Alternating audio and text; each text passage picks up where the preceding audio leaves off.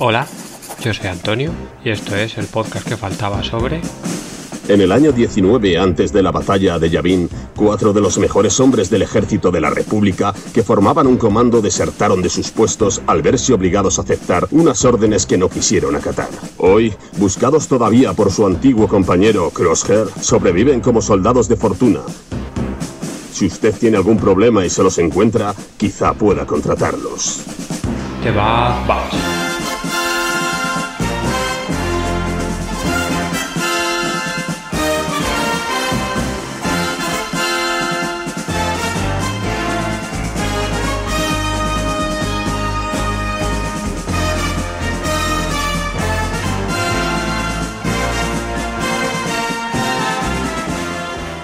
Buenas, ¿qué tal estáis? Pues aquí estamos una semana más para hablar de lo que nos gusta, para hablar de Star Wars, para hablar de, Bad Batch. Y en esta ocasión, en este duodécimo capítulo que se titula Rescue on Rylot o Rescate en en, en, castellano, ya es el decimosegundo de la temporada. La trama en este caso sí que avanza, avanza yo creo que bastante, pero lo que nos pasa o lo que nos vienen a contar aquí, la verdad es que es bastante predecible. Todo lo habíamos apuntado un poco en el capítulo anterior. Eso tampoco quiere decir que sea malo ni que sea bueno, porque a mí me ha encantado, me ha gustado mucho lo que hemos visto en el capítulo, pero pues eso, simplemente que es, que es bastante predecible lo que, lo que ha pasado. Todo ya estaba un poco apuntado, que iba a ir de, Bad Batch a rescatar a los padres de, Hera y al final es más o menos lo, lo, que ha pasado. Incluso la sorpresa más grande que podamos tener en el capítulo, que lo comentaré, que es lo del, lo del final, de los clones estos que, que, de, que des, desertan, se dice, Desier, desertan, me parece, sí, del ejército. Pues ya lo habíamos también predicho un poco que, que podría pasar. No sé si exactamente dije que podía pasar así, pero bueno, que era algo que también teníamos, teníamos presente que podía pasar. Así que nada, sin más voy a ir ya a analizar el capítulo. Hoy me quedará más bien un, un resumen. Iré comentando alguna cosilla, alguna curiosidad, pero bueno, creo que simplemente me quedará algo más parecido a un resumen que a un análisis concienzudo de, del capítulo. Pero bueno, allá vamos.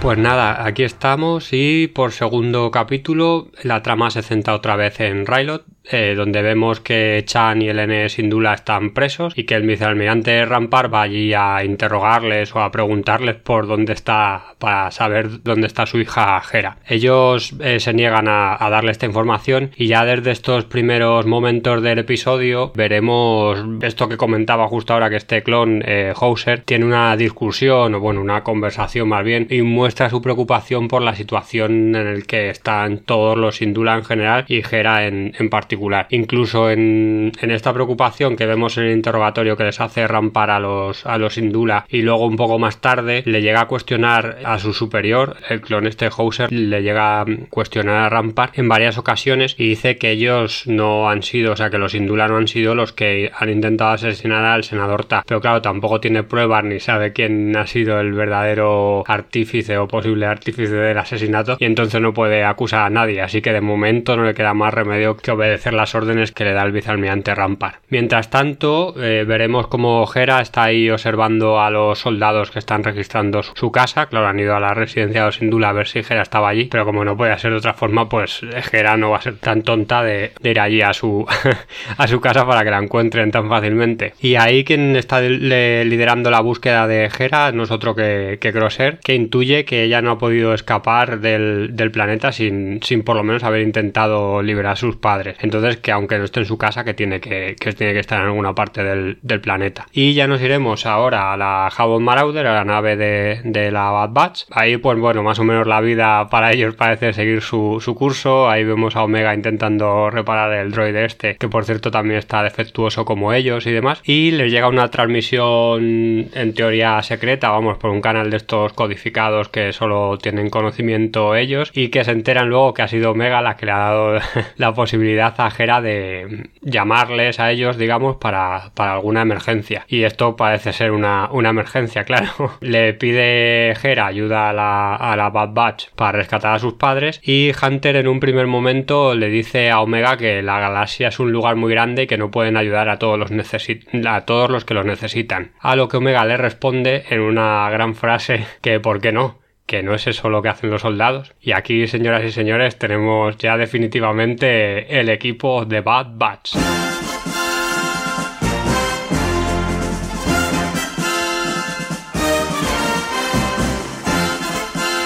Porque sí, a mí por lo menos, no sé si a vosotros también, pero a mí me ha recordado totalmente a la cabecera esta que tenía el equipo A en, su, en sus inicios, cuando empezaba la serie, esto que decían que, que, iban a ayudar a cualquier persona que se les cruzara por el camino prácticamente, pues aquí es un poco lo que vemos, que de Bad Batch, eh, por el mero hecho de ser soldados, ahora van a tener que, que, ayudar a quien se les cruce por el camino, o eso es más o menos lo que, los que le propone Omega al resto, al resto del equipo. Una vez convencidos, parece que se van a Rilo y allí se ponen a espiar en la ciudadela buscando posibles maneras de entrar. Pero son descubiertos por un droide sonda, lo que les hace que pierdan ese factor sorpresa que podían, podían tener y que parecía ser la única manera de que pudieran entrar en la ciudadela, evidentemente por sorpresa. Por ello, parece ser que quieren abandonar la, misión. Y aquí es una vez más Omega quien tiene que argumentar a favor de Hera para que Hunter entienda que lo que hace Hera es a favor de, su familia y que ella, que Omega, haría lo mismo por protegerle a,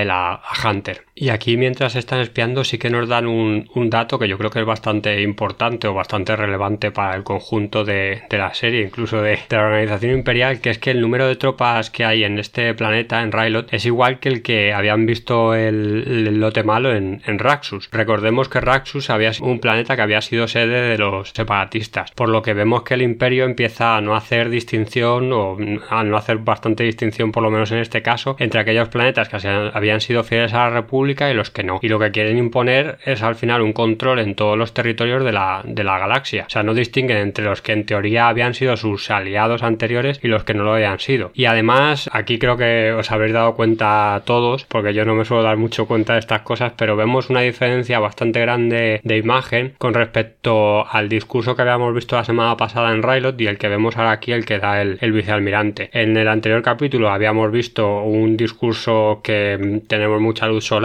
todo es como muy colorido y demás. Y ahora en este capítulo todo es mucho más gris, tiende a lo negro y no sé si es que es de noche o que se ha nublado y demás, pero vamos, que hay bastante diferencia de imagen entre, digamos, lo que pasaba antes de la ocupación imperial y lo que pasa ahora. Y la serie nos lo quiere remarcar de esta, de esta manera. También es importante el diálogo que mantienen el vicealmirante Rampart y el clon Hauser otra vez más, quienes pone mm, en este caso que están arrestando muchos partidarios de los Indula y que esto puede provocar un, levantamiento en, la, en el planeta. Pero esto parece que al vicealmirante no le preocupa, sino todo lo contrario, porque le dice que también así, arrestarían a quienes se levanten, que entonces estos serían posibles, aunque en estos mismos momentos no lo sean, pero que son como posibles insurgentes a un futuro y que la paz, para tener paz, pues que tienen que tener un costo. En este caso un costo de detenciones, probablemente asesinatos y todo lo demás que podamos entender ahí en bajo segunda línea de diálogo. Yo ahí lo que deduzco es que en este caso, o lo que nos quieren decir es que el imperio que busca directamente eliminar cualquier posibilidad de que haya una población rebelde en cualquier planeta y que lo único que quiere son ciudadanos que acepten la nueva situación que hemos,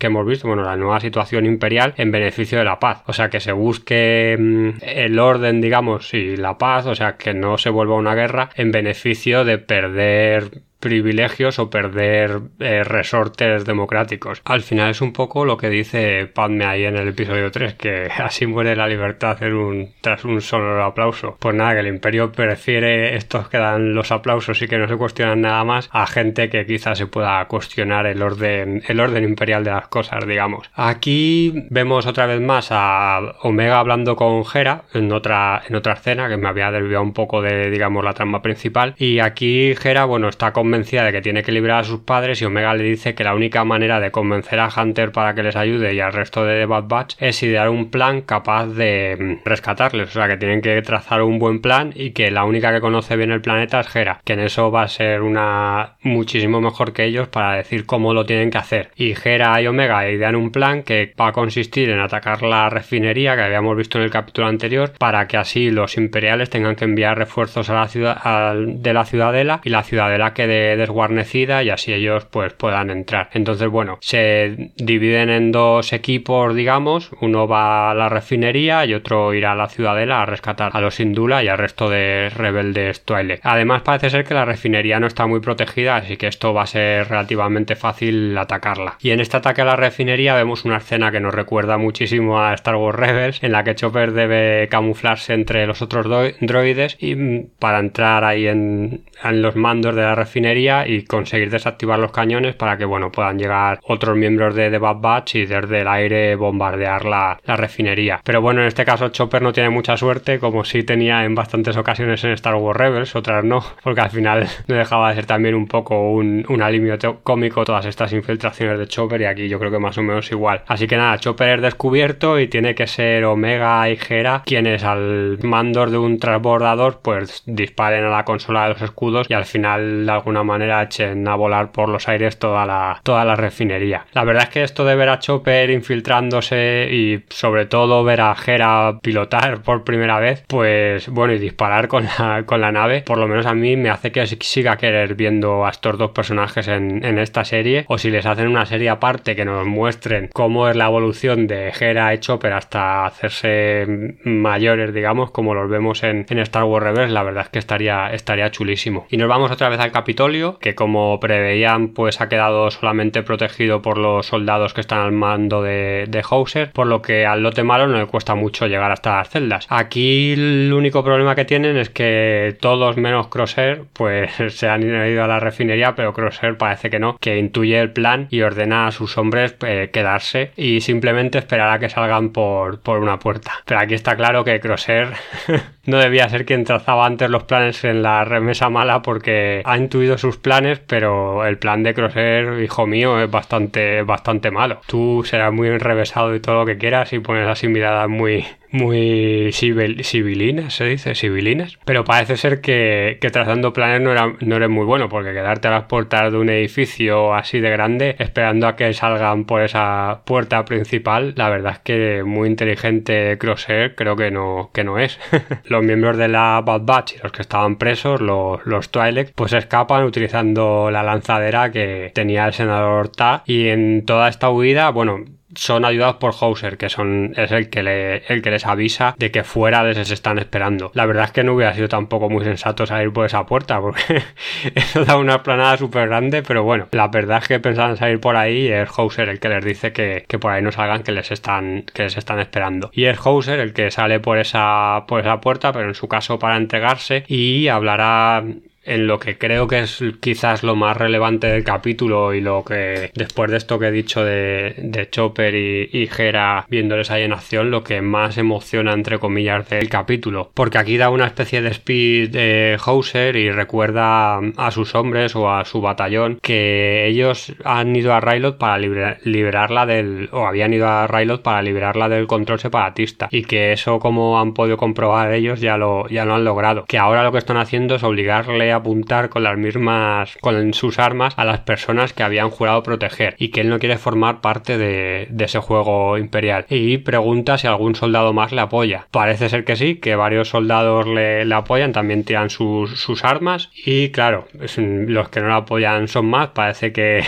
que la reprogramación de los clones va, va, muy lenta o que dejen de ser tan obedientes pues va muy, va muy lento y el resto de soldados clon pues detienen a los, a los ahora rebeldes lo importante aquí yo creo es que esta rebelión sí que nos abre bastantes posibilidades a la hora de, desarrollar lo que sería el cambio de, personal o de soldados del antiguo ejército de la República al nuevo ejército imperial. Porque si empiezan poco a poco a desertar todos los clones, se supone que en algún momento habrá, necesitarán, no sé si ayuda de los caminoanos o no sé cómo, pero de alguna manera sí que puede haber, digamos, un, una especie de exterminio en masa de, de, los clones, o sea, que tengan que matar a todos los clones, porque claro, si dejan de ser obedientes, van a tener bastantes problemas para, para controlarlos, la, lo que haya hoy por hoy de ejército imperial normal, que no sean clones. Finalmente, ya en Martel, volvemos a los, a los protagonistas, vemos como los Twi'lek se despiden de los miembros de, Bad Batch y a Tex incluso le ha dado tiempo de enseñar a Hera cómo hay que camuflar una, una nave. Hunter por su parte pues rechaza el pago que le hacían los, los Indula y parece, parece que tenemos bastante claro, tanto por la despedida de los adultos como la de los, la de los niños, las de Hera y, y Omega, que probablemente les volvamos a ver todos juntos. No sé si pasará en esta temporada, yo creo que no, pero en otras temporadas que parece ser que habrá, o si no se llama The Bad Batch, como he dicho alguna vez, yo creo que aquí van a, van a seguir con este, con este periodo temporal en futuras series de animación, pero vamos, que les volveremos a ver a todos, a todos juntos. Pero como digo, eso seguramente tenga que pasar en una próxima temporada, porque lo que queda de esta parece que se centrará más bien en resolver lo que nos muestran en la última escena de este capítulo, que es que Crosser es enviado por Ram para dar caza a sus antiguos, a sus antiguos amigos. Y nada, con eso terminamos el capítulo en esta ocasión no he tenido comentarios en Evox. También, bueno, estoy grabando más tarde de lo que me gustaría, pero bueno, estamos en verano, estamos en vacaciones. Yo aún no estoy de vacaciones, pero tengo ahí a la familia que sí que están de vacaciones, entonces me cuesta un poco organizarme para grabar los fines de semana. Incluso los lunes estoy así como de, resaca del fin de semana. Los martes Depende de cómo vaya el día, también se me complica un poco, pero bueno, aquí está el capítulo, llega un poco tarde, pero, pero al final llegará a ver si el próximo lo, me organizo un poco mejor y lo puedo grabar antes y si no, pues nada, a ver qué le vamos a hacer. Yo como digo siempre me lo paso genial, sobre todo preparando el, el, podcast y buscando y leyendo sobre los personajes y sobre todo lo que sale en el capítulo. O sea que como siempre digo, esto lo disfruto mucho y mientras pueda y tenga tiempo, pues aquí seguiré, aquí seguiré haciéndolo. Y nada más, como siempre, bueno, recordaros que podéis entrar al grupo de, de Telegram en el que hablamos un poco de Star Wars y de cosas así friki. La verdad es que el grupo está un poquillo parado, pero bueno, entrad y dejad comentarios que siempre tendréis, encontraréis gente para hablar de, Star Wars y de Bad Batch si, si queréis. Y si se abren debates, desde luego que ahí entramos todos, todos al trapo. O sea que si queréis hablar, ahí estamos en el grupo de Telegram. Y también recordaros, nada, que entréis a radioal.com a leer toda, todo lo que, todos los artículos que hay por allí del mundo friki en, en general. Y invitaros sobre todo a escuchar también el podcast cinematográfico de Marvel que estas semanas están ahí a tope entre Viuda Negra y el final de, el final de Loki que la, bueno, la, la película ya se estrenó en cines y la serie ha concluido y están ahí con un montón de podcasts y de, y de contenido que puedes encontrar en, en y nada, yo me despido y intento prometer que está la semana que viene a ver si sale el podcast un, un poquillo antes. Yo soy Antonio y esto ha sido el podcast que faltaba sobre de Bad Batch. Hasta luego.